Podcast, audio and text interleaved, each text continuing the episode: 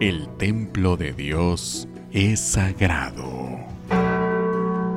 Es el lugar de la palabra, de la alianza, del encuentro sacramental, signo de la presencia y del encuentro con la divinidad.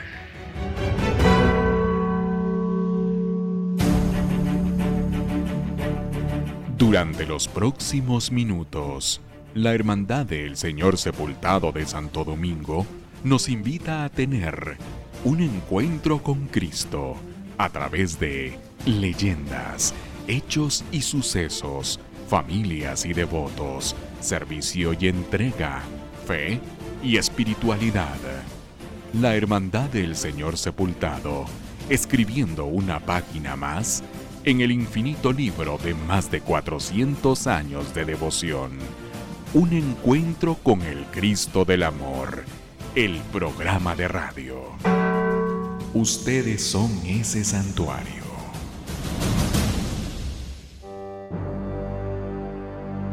Muy buenas noches, amigos Radio Escuchas. Sean bienvenidos a la segunda emisión del programa Un Encuentro con el Cristo del Amor para el año del Señor 2020.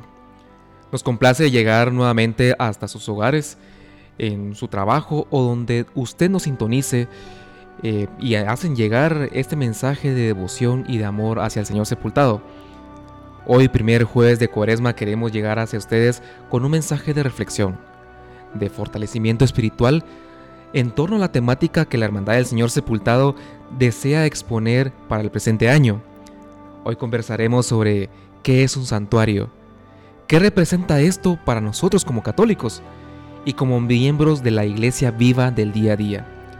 Cabe mencionar que en esta oportunidad los micrófonos de un encuentro con el Cristo del Amor se acercaron hacia los feligreses que salían de la Eucaristía del Templo de Santo Domingo, quienes nos expusieron en esa oportunidad su pensamiento, su percepción hacia qué es un santuario y cómo nosotros como cristianos estamos comprometidos a hacer ese santuario vivo día a día. Eh, le damos la más bienvenida al programa Un Encuentro con el Cristo del Amor. Esta noche, como lo ha sido ya tradición a lo largo de varios años atrás, los acompañamos César Hernández, cronista de la Hermandad. En el uso de la palabra, Alfredo Lemus, Marco Natareno, Josué Gramajo, y Eduardo Cameros. En este momento pues trasladaremos a uno de los espacios más importantes de nuestro programa, que es la parte musical, la cual estará a cargo de nuestro hermano José Gramajo. Muy buenas noches. Muchísimas gracias Alfredo y a todas esas personas que nos sintonizan eh, esta noche. Les queremos hacer llegar una breve cápsula aprovechando el día jueves del silencio. Era el año de 1955 cuando la, la Asociación de Jesús Nazareno de los Milagros precedida en ese entonces por el señor Mario Ruata Asturias, instituyó la procesión llamada del silencio, con el fin primordial de preparar espiritualmente a los hombres católicos de Guatemala de cara a la cuaresma y Semana Santa. Es por ello que en este programa, como homenaje a los 65 años de esta procesión que recorre las calles del centro histórico llevando bendiciones al pueblo católico, escucharemos de Miguel Ángel Sosa Ponce, Rey del Universo.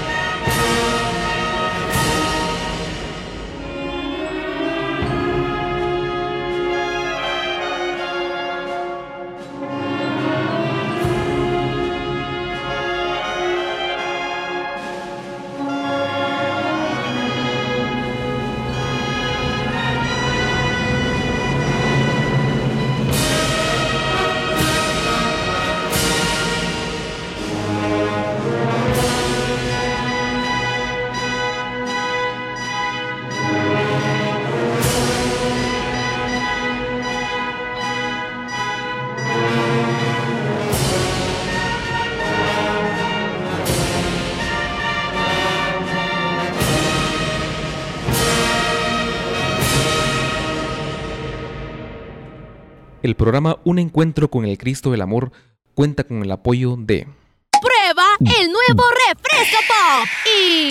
¡Anímate! Quítate la sed, refrescate. Disfruta. Toma todos sus sabores. Nuevo Refresco Pop. Explosión de frescura y sabor. De venta en tiendas, abarroterías y supermercados. Luego de escuchar esta bella marcha dedicada al Rey del Universo, pasaremos al desarrollo del tema El Santuario en la voz de nuestro compañero Marco Natareno. Muchísimas gracias Josué y bueno, todo el equipo del programa de radio nos encontramos eh, transmitiendo en vivo y en directo pues este programa tan especial que estamos iniciando la serie de programas Un Encuentro con el Cristo del Amor. Realizamos a los feligreses que se congregan en el Templo de Santo Domingo tres preguntas eh, muy específicas sobre nuestra temática para este Viernes Santo del año 2020. Eh, les preguntamos, explíquenos para usted qué es un santuario. Ellos nos respondieron.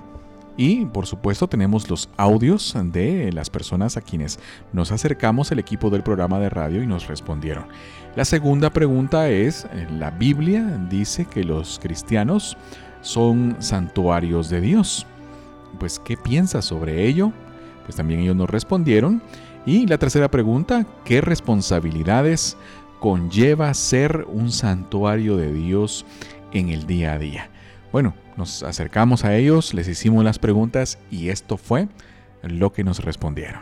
Para mí un santuario es el que resguarda, resguarda eh, algo importante. Para mí es eh, la morada de, del Cristo, ¿verdad? Y de hecho nosotros somos el santuario de, de Él, que es nuestro creador, ¿verdad? Eso es para mí realmente la, la respuesta. Para mí son como manantial y un oasis donde va, llega uno a orar y a rezar. Es, es un santuario para mí. Bueno, así nos respondieron a la primera pregunta que hiciéramos. Ahora vamos a la segunda pregunta. La Biblia dice que los cristianos son santuarios de Dios. ¿Qué piensa de ello? Escuchemos. Pues si la Biblia lo dice es porque efectivamente Dios puso un pedacito de su ser en nosotros, ¿va? Y como templo del Espíritu Santo tenemos que conservar nuestro cuerpo de una manera íntegra, no contaminándolo a veces con drogas o con, con eh, ¿cómo le podría decir? Eh, cosas mundanas, ¿va? Tratando de mantener como templo del Espíritu Santo nuestro cuerpo. Eh, pienso que es lo correcto, ya que como dice la Biblia, que nosotros fuimos creados a imagen y semejanza de Dios, entonces debemos de respetar, seguir como que una doctrina siempre, cada día, haciendo lo mejor, lo correcto. Exactamente, la, la, la Biblia nos dice que el cuerpo humano es el templo vivo del Espíritu Santo. Entonces, es, la palabra se hizo carne y habitó entre nosotros. Entonces, eh, por medio de la Biblia nos enseña, nos indica el camino, que es nuestra salvación por medio de nuestro Señor Jesucristo y nuestra Santa Virgen María. Bueno, luego de la respuesta que obtuvimos, eh, pues eh, tuvimos la oportunidad de hacer la tercera pregunta. ¿Qué responsabilidades conlleva ser un santuario de Dios en el día a día? Y bueno, los feligreses comprometidos nos respondieron lo siguiente. Eh, implica una responsabilidad enorme desde el momento que somos santuario de la Santísima Trinidad siempre y cuando estemos en estado de gracia. Y estar en estado de gracia indica cumplir con los mandamientos, actuar correctamente, eh, practicar las obras de caridad, asistir al hermano, no mentir, o sea, que todo sea un reflejo de lo que tenemos internamente, que sería a la Santísima Trinidad. Entonces, si uno actúa correctamente, Él habita en nosotros. Es una responsabilidad enorme, ya que nuestro, nuestro mismo cuerpo es el templo del Espíritu Santo, tenemos que mantenerlo bien, eh, no introduciendo cosas eh, malas, alcohol, cigarro, drogas, haciendo ejercicio, eh, teniendo un nivel espiritual alto, no mentir, hacer el, el bien a nuestro prójimo, ayudarlo. Pues es importante porque como nuestro cuerpo es el santuario, entonces debemos de cuidarlo, hacer el bien a los al prójimo, ¿verdad? No ser hipócrita, apoyarlo, eh, hacer también lo que Dios ha mandado en nosotros, ¿verdad? No dañar nuestro cuerpo, eh, cuidarlo más que todo. Eh, en no ingerirle alcohol, hacer ejercicio, comer sanamente, no comer comidas chatarra como ahora por el tiempo, ¿verdad? Dañamos nuestro cuerpo. Entonces es importante cuidarlo tanto em, de salud como espiritualmente. Bueno, y para pues concluir o complementar un poco la respuesta de los feligreses que entrevistamos, vamos a tomar un poco el extracto de el santuario memoria, presencia y profecía del Dios vivo. Eh, esto pues fue un documento del Pontificio Consejo para la Pastoral de los Emigrantes e Itinerantes y me gustó mucho tomar el extracto de esta reflexión porque nos habla del significado del santuario y cómo esto es la presencia de Dios vivo entre nosotros, cómo desde el Antiguo Testamento se nos ha ido preparando a nosotros porque somos una iglesia peregrina, que caminamos hacia un santuario celestial. Pero pues estos santuarios que hoy nosotros visitamos, dado el caso de los 50 años de celebración de elevación a basílica del Templo de Santo Domingo, de eh, la Basílica de Nuestra Señora del Rosario, pues nos invita a tomarlo como un santuario de peregrinación. ¿En qué aspecto fundamental? El encuentro con Dios. Desde el Antiguo Testamento, pues se nos habla que Dios ha tomado un lugar del encuentro con el hombre para relacionar, para hablarle, para acercarse a él, para llenar su vida. Bueno, desde el Antiguo Testamento, este santuario, los santuarios han sido pues eh, estas tiendas del encuentro. Desde el, Antiguo Testamento se nos habla de ello. Las tiendas del encuentro que fueron creadas, que fueron eh, formadas para tomar el encuentro con Dios y hacer esta alianza nos relaciona directamente sobre la peregrinación que nosotros hacemos como hijos de Dios.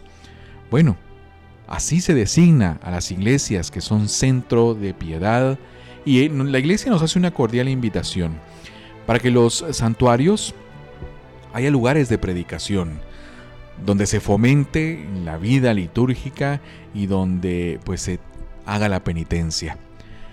Hoy en día nosotros vivimos una reflexión muy especial con respecto a el mensaje que el Viernes Santo tendremos en nuestras andas procesionales.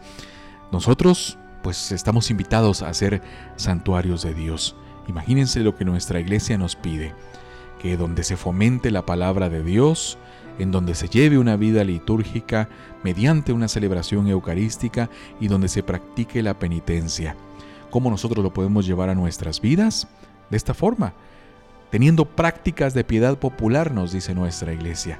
Es lo que nosotros practicamos justamente durante estos días santos que vamos a emprender de preparación, de penitencia hacia el triduo pascual y celebrar la gloriosa resurrección de nuestro Señor. Esta experiencia de vida que vamos a tener durante este tiempo, pues que sea el encuentro y la construcción de iglesia como comunidad eclesial y donde nosotros mismos como santuarios llamados nos dejemos impregnar por la palabra, nos llenemos de la Eucaristía y obviamente tengamos en este sentido de penitencia la oportunidad de convertirnos en ese santuario, de lugar de encuentro con Dios. Qué hermoso que nuestras procesiones sean un lugar de encuentro con Dios donde nos encontremos entre hermanos devotos cargadores y nos actualicemos verdaderamente en nuestra fe, donde cada vez que caminemos en nuestro turno hacia eh, el lugar en donde nos dirijamos, pues vayamos en penitencia, teniendo un verdadero encuentro como iglesia, donde las características de nuestra vida seamos totalmente entregados a tener un encuentro con Cristo en ese momento tan especial.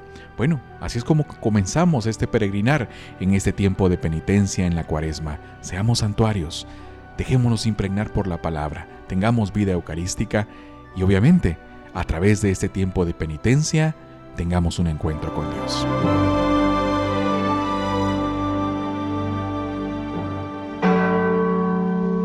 Ser santuario de la fe, el amor y la devoción le hicieron merecedora de tan distinguido grado.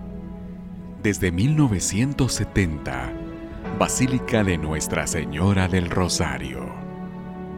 Hoy abrimos un espacio en el tiempo para volver a vivir los acontecimientos más importantes que le hicieron ser proclamada Basílica. en la voz del licenciado Mario Alvarado.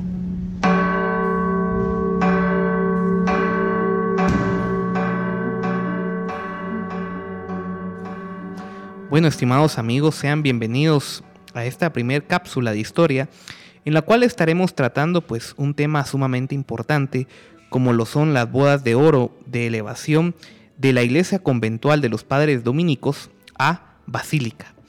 Esta festividad que estamos celebrando hoy de uno de los santos de la iglesia católica como lo es Pablo VI viene a engalanar al pueblo católico de Guatemala. Para comenzar, pues tendremos una breve introducción sobre lo que es la orden de predicadores, es decir, los religiosos que administran esta basílica. Los religiosos de la orden de predicadores de Santo Domingo, conocidos comúnmente como los dominicos, contribuyeron con valiosos aportes a la cultura guatemalteca, siendo los principales pioneros de la agroindustria, los servicios de salud, la protección para los indígenas y la difusión de la fe católica y sus tradiciones, así como la educación tanto a nivel medio como superior. En otras palabras, podemos decir que los padres dominicos influenciaron fuertemente en el pensamiento de Guatemala. Contribuyeron también grandemente al desarrollo de las artes mediante la arquitectura, la pintura y la escultura. En este sentido, pues comenzamos una serie de cápsulas que nos llevarán primero a hablar de cómo fue el arribo de los dominicos al reino de Guatemala, podríamos hablar también de algunos de los principales frailes que estuvieron en Guatemala, como Fray Bartolomé de las Casas, quien se reconoce como uno de los defensores de los indígenas y cuya estatua pues hoy encontramos en el atrio de Santo Domingo y aún en la moneda de un centavo aparece este interesante fraile. También podemos hablar de Fray Francisco Jiménez, quien fue el traductor del Popol Vuh, la obra cumbre que eh, nos lleva de la literatura maya y prehispánica que fue traducida por él y también podemos ir hablando de Fray Domingo de Betanzos, Fray Lope de Montoya, es decir, un sinfín de eh, sacerdotes dominicos que a lo largo de la época colonial pues aportaron mucho a la historia de Guatemala. Ya entrando en el siglo XIX, pues tenemos a dos importantes sacerdotes, como lo fue Fray Pedro Mártir de Salazar, quien va a ser el primer presidente de la Hermandad del Señor Sepultado de Santo Domingo y quien va a apoyar esta fundación que se va a dar en el año de 1852. Y posteriormente tenemos también la figura de un sacerdote de oriundo de la parte de Cobán, como lo fue Fray Julián Raimundo Ribeiro y Jacinto, quien le debemos también la propagación del mes de octubre siguiendo las directrices del Papa León XIII y quien más adelante se convirtió en arzobispo de Guatemala tras la muerte de Monseñor Ricardo Casanova y Estrada. Como podemos apreciar, pues el legado de los padres dominicos ha sido muy grande para la historia de Guatemala y a lo largo de estas cápsulas pues iremos viendo cómo ese legado aún persiste hasta nuestros días.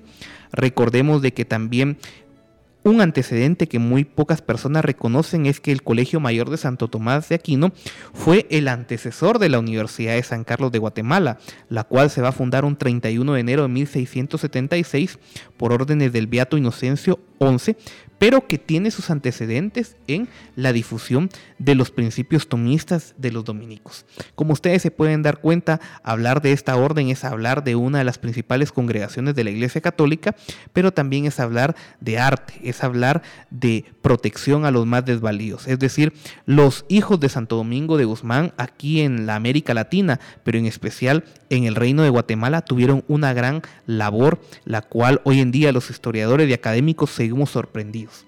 Podemos ver y valorar todo esto a la luz de la historia, pero por sobre todo sentirnos orgullosos de que en Guatemala tenemos la iglesia conventual de Santo Domingo, hoy convertida en Basílica de Nuestra Señora del Rosario, como un referente de la plástica de la historia y por sobre todo de la devoción del pueblo católico de Guatemala. Esperamos contar con su próxima sintonía en una siguiente cápsula el día jueves. Muchas gracias por su atención. Agradecemos a nuestro hermano, el licenciado Mario Alvarado, por el desarrollo de esta cápsula. Y ahora, queridos hermanos, queremos darles a conocer las actividades de este primer fin de semana de Cuaresma, recordándoles que como ya hace algunos años, todos los viernes de Cuaresma realizamos conciertos de marchas fúnebres de 17 a 18 horas en el interior de la basílica. Mañana, viernes 28 de febrero, misa solemne a las 18.30 horas, seguido del Via Crucis penitencial por las naves de la basílica por intención de los hermanos de la Hermandad del Señor Sepultado. El próximo domingo 1 de marzo, inscripción de hermanos con código activo a partir de las 8 horas, esto sujeto a disponibilidad, a realizarse en el Salón Pastoral Jesús Obrero. Asimismo, queremos hacerles la invitación para que mañana sintonicen una transmisión de Facebook Live con el tema El tesoro cultural que posee el Cristo del Amor a través de las notas musicales. Lo que escuchamos en el próximo programa y en los demás programas de la cuaresma, queremos también dárselos a conocer, iniciando todos los lunes con las leyendas del Cristo del Amor. Los martes, el Cristo del Amor en el corazón de sus fieles.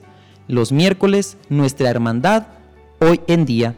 Y los jueves, una sola iglesia, refiriéndonos a lo que enmarca la cita bíblica, el templo de Dios es sagrado. Ustedes son ese santuario. Y queremos recordarles que todos los viernes de cuaresma realizamos programas especiales. Recuerden estar pendiente de nuestra página oficial Cristo del Amor OP. De esta manera damos por concluido este programa, queriendo agradecerles por su sintonía nuevamente a un encuentro con el Cristo del Amor. Se despide de ustedes el equipo de radio de la Hermandad del Señor Sepultado. Feliz noche y que el Cristo del Amor bendiga a sus familias y sus hogares. El programa Un Encuentro con el Cristo del Amor cuenta con el apoyo de... Toda la energía de Raptor, más sobrenatural que nunca. Prueba el nuevo Raptor con extracto de té verde y guaraná. Búscalo en tu tienda favorita a solo 5 quetzales por tiempo limitado. Raptor, sí te energiza. Un producto de maravilla. El tiempo que realmente nos importa es el que disfrutamos haciendo lo que nos gusta. Somos estudiantes, trabajadores, amigos, familia. Somos deportistas reales. Somos Revive. Rehidrátate a toda hora. Un producto de maravilla. El templo de Dios es sagrado. Es el lugar de la palabra, de la alianza, del encuentro sacramental,